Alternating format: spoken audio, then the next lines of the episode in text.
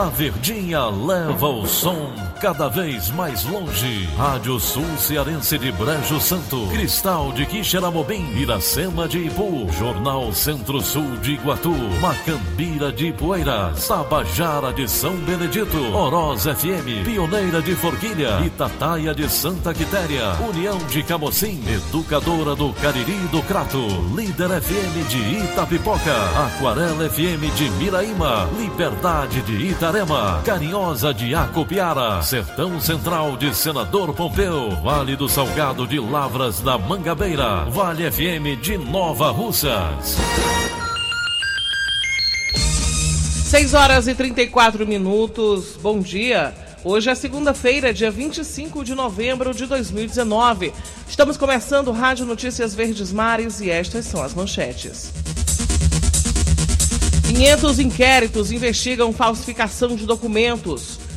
Álcool e trânsito. Acidentes marcam o final de semana em Fortaleza. Começa hoje a 15ª semana Justiça pela Paz em Casa. Flamengo tem final de semana histórico. 52% dos prefeitos cearenses são processados. Essas e outras notícias em instantes. CYH 589. 9, 9, 9, 9, 9, Verdes Mares AM. Rádio Notícias Verdes Mares. 6 e 35 Polícia. Polícia.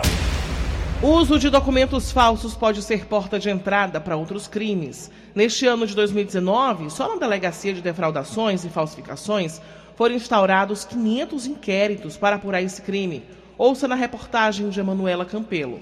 Dados verdadeiros em um documento falso. Fotografia substituída por alguém que já morreu. A tecnologia permite que a criminalidade se aperfeiçoe e cada vez mais fraude documentos de identificação oficial. Para flagrar estes criminosos, a segurança pública também se vale da tecnologia.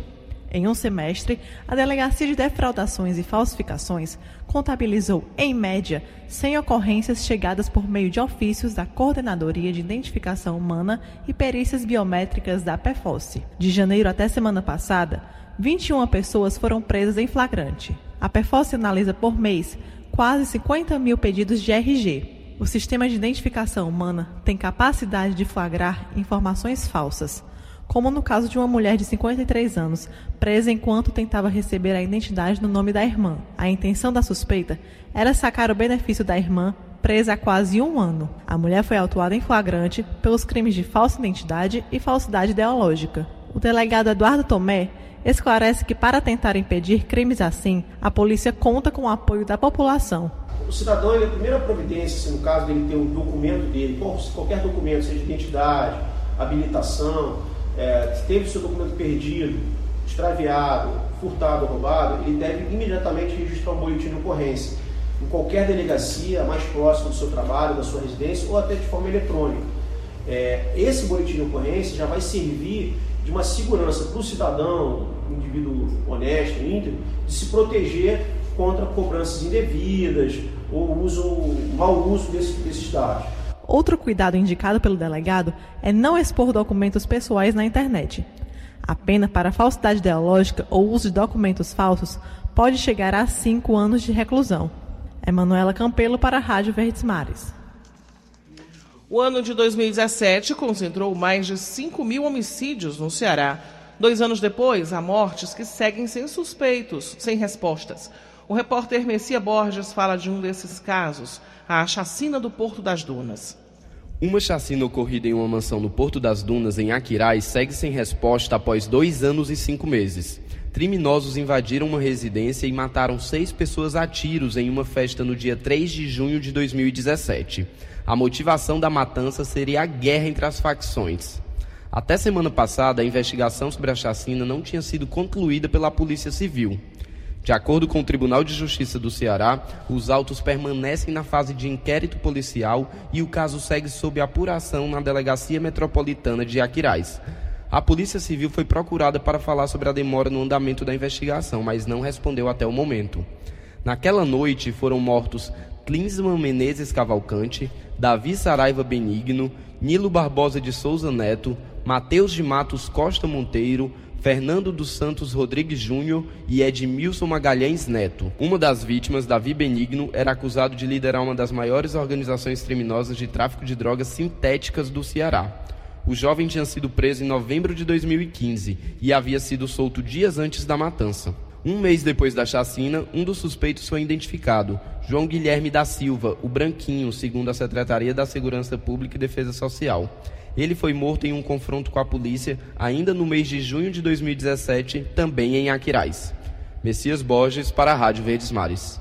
O Judiciário Cearense inicia hoje a 15ª semana Justiça pela Paz em Casa. O mutirão vai prosseguir até sexta-feira. Giora Xerez tem mais informações. 442 audiências de crimes contra a mulher estão agendadas para acontecer no estado durante o mutirão. Somente aqui em Fortaleza contabiliza 182 processos agendados. O Juizado de Violência Doméstica e Familiar contra a Mulher de Fortaleza, que trabalha na área de violência contra o público feminino, deve ser coordenada pela magistrada Tereza Germanda Lopes, que é juíza auxiliar da unidade. Já a titular do juizado, a juíza Rosa Mendonça, vai estar trabalhando com pedidos de medidas protetivas de urgência. Durante o evento, a magistrada vai ficar na Casa da Mulher Brasileira. A última edição do evento aconteceu em agosto deste ano. Na oportunidade, 691 audiências foram realizadas, com 495 casos de medidas protetivas.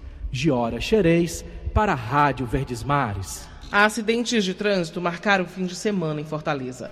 Em um deles, na cidade dos funcionários, um homem alcoolizado atropelou pelo menos cinco pessoas. De acordo com a polícia militar, Davidson Barbosa Lima, de 35 anos, chegou a fugir, mas foi preso na porta do condomínio em que mora, no Passaré. Na delegacia, o condutor assumiu que estava sob efeito de álcool e pediu perdão. A repórter Ana Beatriz Farias esteve no local em que um outro acidente aconteceu e tem mais informações. Um carro em alta velocidade bateu em uma viatura da Guarda Municipal que estava parada. O acidente aconteceu na madrugada deste domingo, por volta das duas e meia. De acordo com a Guarda Municipal, os agentes que estavam de plantão cumpriam o horário de descanso na torre de segurança que fica ao lado do local em que a viatura estava estacionada. Por isso, não se feriram. O motorista, que se negou a fazer o teste de bafômetro, foi levado ao hospital para ficar em observação. E, quando receber a alta, deve ser conduzido à delegacia para prestar maiores esclarecimentos. Outro acidente foi registrado no bairro Passaré. A repórter Marcela de Lima esteve no local e tem mais detalhes. Um carro invadiu o estacionamento de uma igreja e derrubou parte do muro do templo. A frente do veículo ficou destruída. Quem conduziu o automóvel era um agente penitenciário. De acordo com testemunhas, ele contou duas versões para justificar o que aconteceu. Uma delas foi que estaria sendo perseguido por assaltantes na rua G, do bairro Passaré, quando perdeu o controle da direção. A outra versão é de que teria bebido e cochilado enquanto dirigia. Membros do templo fizeram um boletim de ocorrência no 13º Distrito Policial. Depois disso, o agente penitenciário voltou à igreja e disse que está bem e que vai arcar com os prejuízos. Outro acidente foi registrado na BR-222. O repórter Diego Barbosa esteve no local e tem mais informações. Já aqui na BR-222, em Calcaia, região metropolitana de Fortaleza, um caminhão carregado de frutas colidiu em um ônibus nas primeiras horas da manhã deste domingo. De acordo com a Polícia Rodoviária Federal, após a colisão, uma caminhonete rodou na pista e bateu no semáforo. Segundo a irmã da condutora do veículo, a feirante estava com mais um passageiro na caminhonete, indo até a feira no bairro Antônio Bezerra, em Fortaleza. A mulher teve uma fratura no fêmur e foi socorrida por uma ambulância do Serviço de Atendimento Móvel e de Urgência, o SAMU, para um hospital da região. Agentes da PRF informaram que havia passageiros no ônibus, mas ninguém ficou ferido. Um guincho foi acionado para fazer a retirada da caminhonete da via, que ficou parcialmente bloqueada por alguns minutos no sentido Fortaleza-Calcaia. Diego Barbosa, para a Rádio Verdes Mares. 6h43. Cidade. Segue até o dia 30 de novembro a segunda fase da campanha nacional de vacinação contra o sarampo. Mais informações com Alderson Matos. O foco desta vez são jovens com idades entre 20 e 29 anos.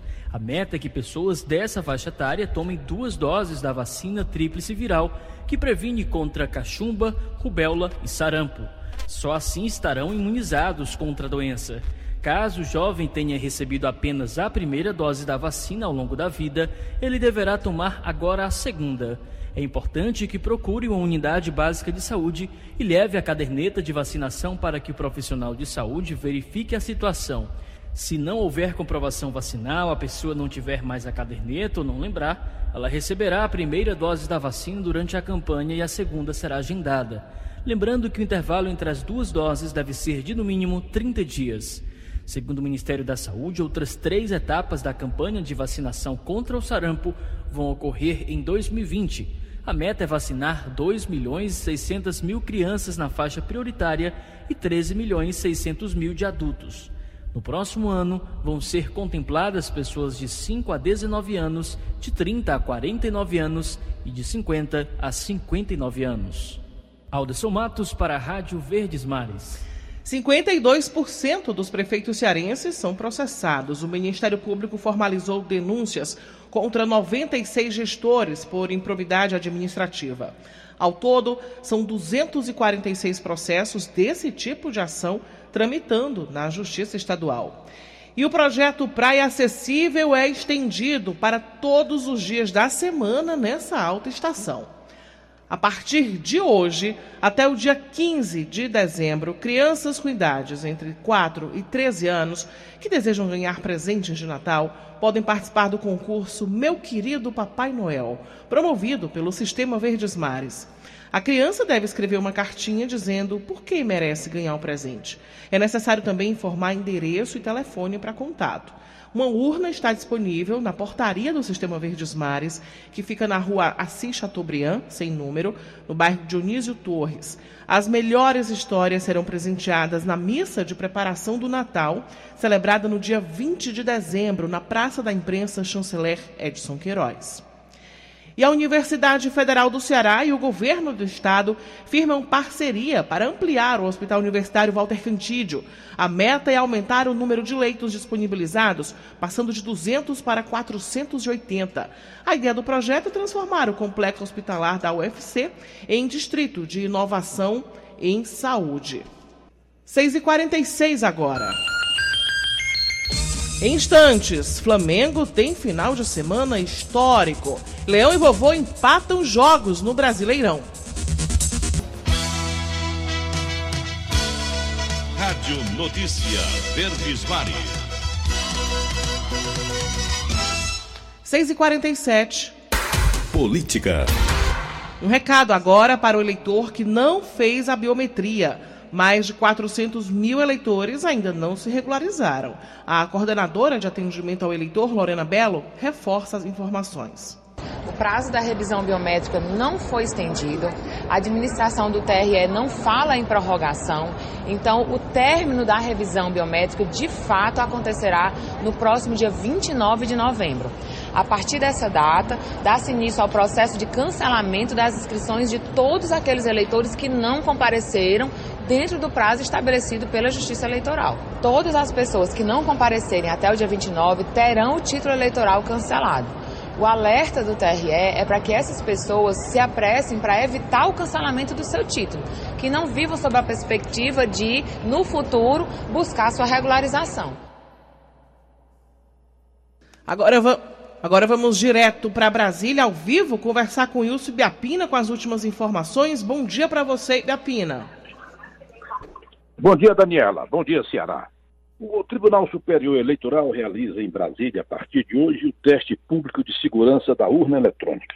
Até sexta-feira, as ações controladas realizadas na sede do TSE vão buscar identificar vulnerabilidades e falhas relacionadas à violação da integridade dos votos de uma eleição. Isso para que sejam corrigidas a tempo do pleito do ano que vem. A deputada Tracy Hoffman foi reeleita presidente nacional do PT pelos próximos quatro anos. A Aliança pelo Brasil, partido que o presidente Bolsonaro está criando, deverá formar chapas com Podemos do Cidadania para concorrer na próxima eleição municipal para prefeito e vice-prefeito. O presidente Bolsonaro disse que a escolha do número 38 para o novo partido não é uma referência ao calibre do revólver mais popular do país. O número é por ele, Bolsonaro, ser o 38º presidente do Brasil.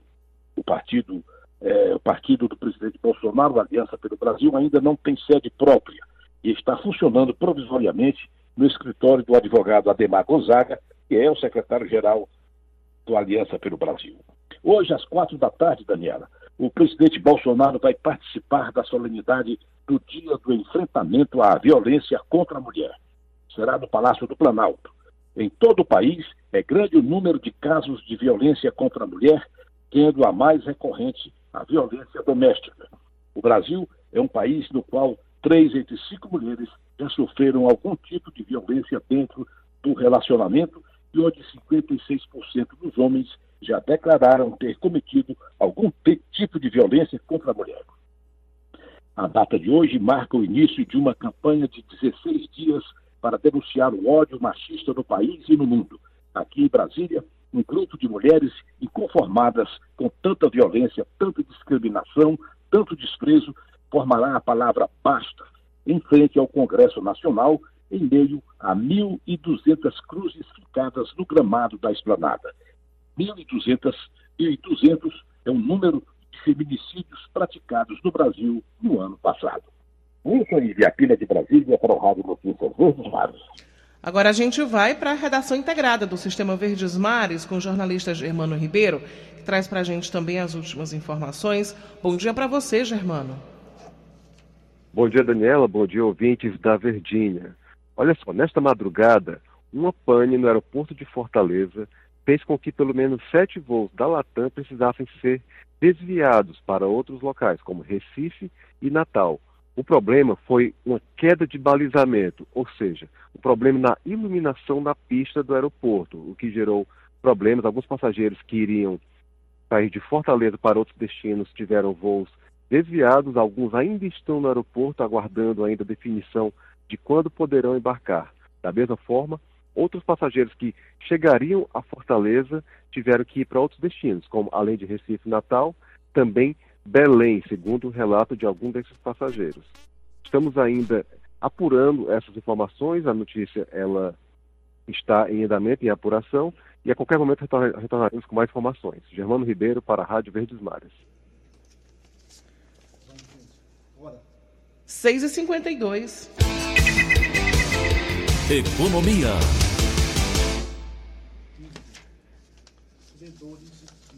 Os credores precatórios do Estado do Ceará podem solicitar audiência de conciliação junto à Justiça do Trabalho até o dia 6 de dezembro. Detalhes com Ingrid Coelho.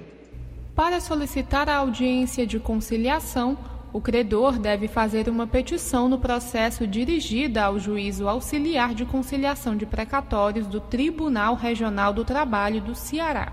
O pedido também pode ser feito por meio de petição enviada pelo portal de serviços e ainda pelo e-mail precatório@trt7.jus.br. Até o momento, foram disponibilizados 14 milhões de reais para pagamento dos débitos. A coordenadora dos precatórios do TRT Ceará, Gláucia Monteiro, explica que qualquer pessoa que tenha pendente o seu precatório pode participar. Nós publicamos um edital e damos ampla divulgação. Nós abrimos um prazo, que começou dia 18 de novembro e vai até o dia 6. Durante este prazo, o credor ou seu advogado pode informar aqui que tem interesse. Ou ele faz uma petição no próprio processo, envia eletronicamente pelo portal de serviço ou até por e-mail como o Estado do Ceará está num regime chamado regime especial, quer dizer, ele tem um prazo maior para pagar suas dívidas, ele pode também fazer o pagamento por meio de acordo. É uma das modalidades. Ou ele faz por acordo ou faz pagamento na ordem cronológica, quer dizer, o mais antigo primeiro, depois o segundo e assim por diante. Quem não quiser esperar a ordem cronológica pode fazer acordo. As regras para solicitação do acordo podem ser consultadas em edital divulgado no site www.trt7.jus.br.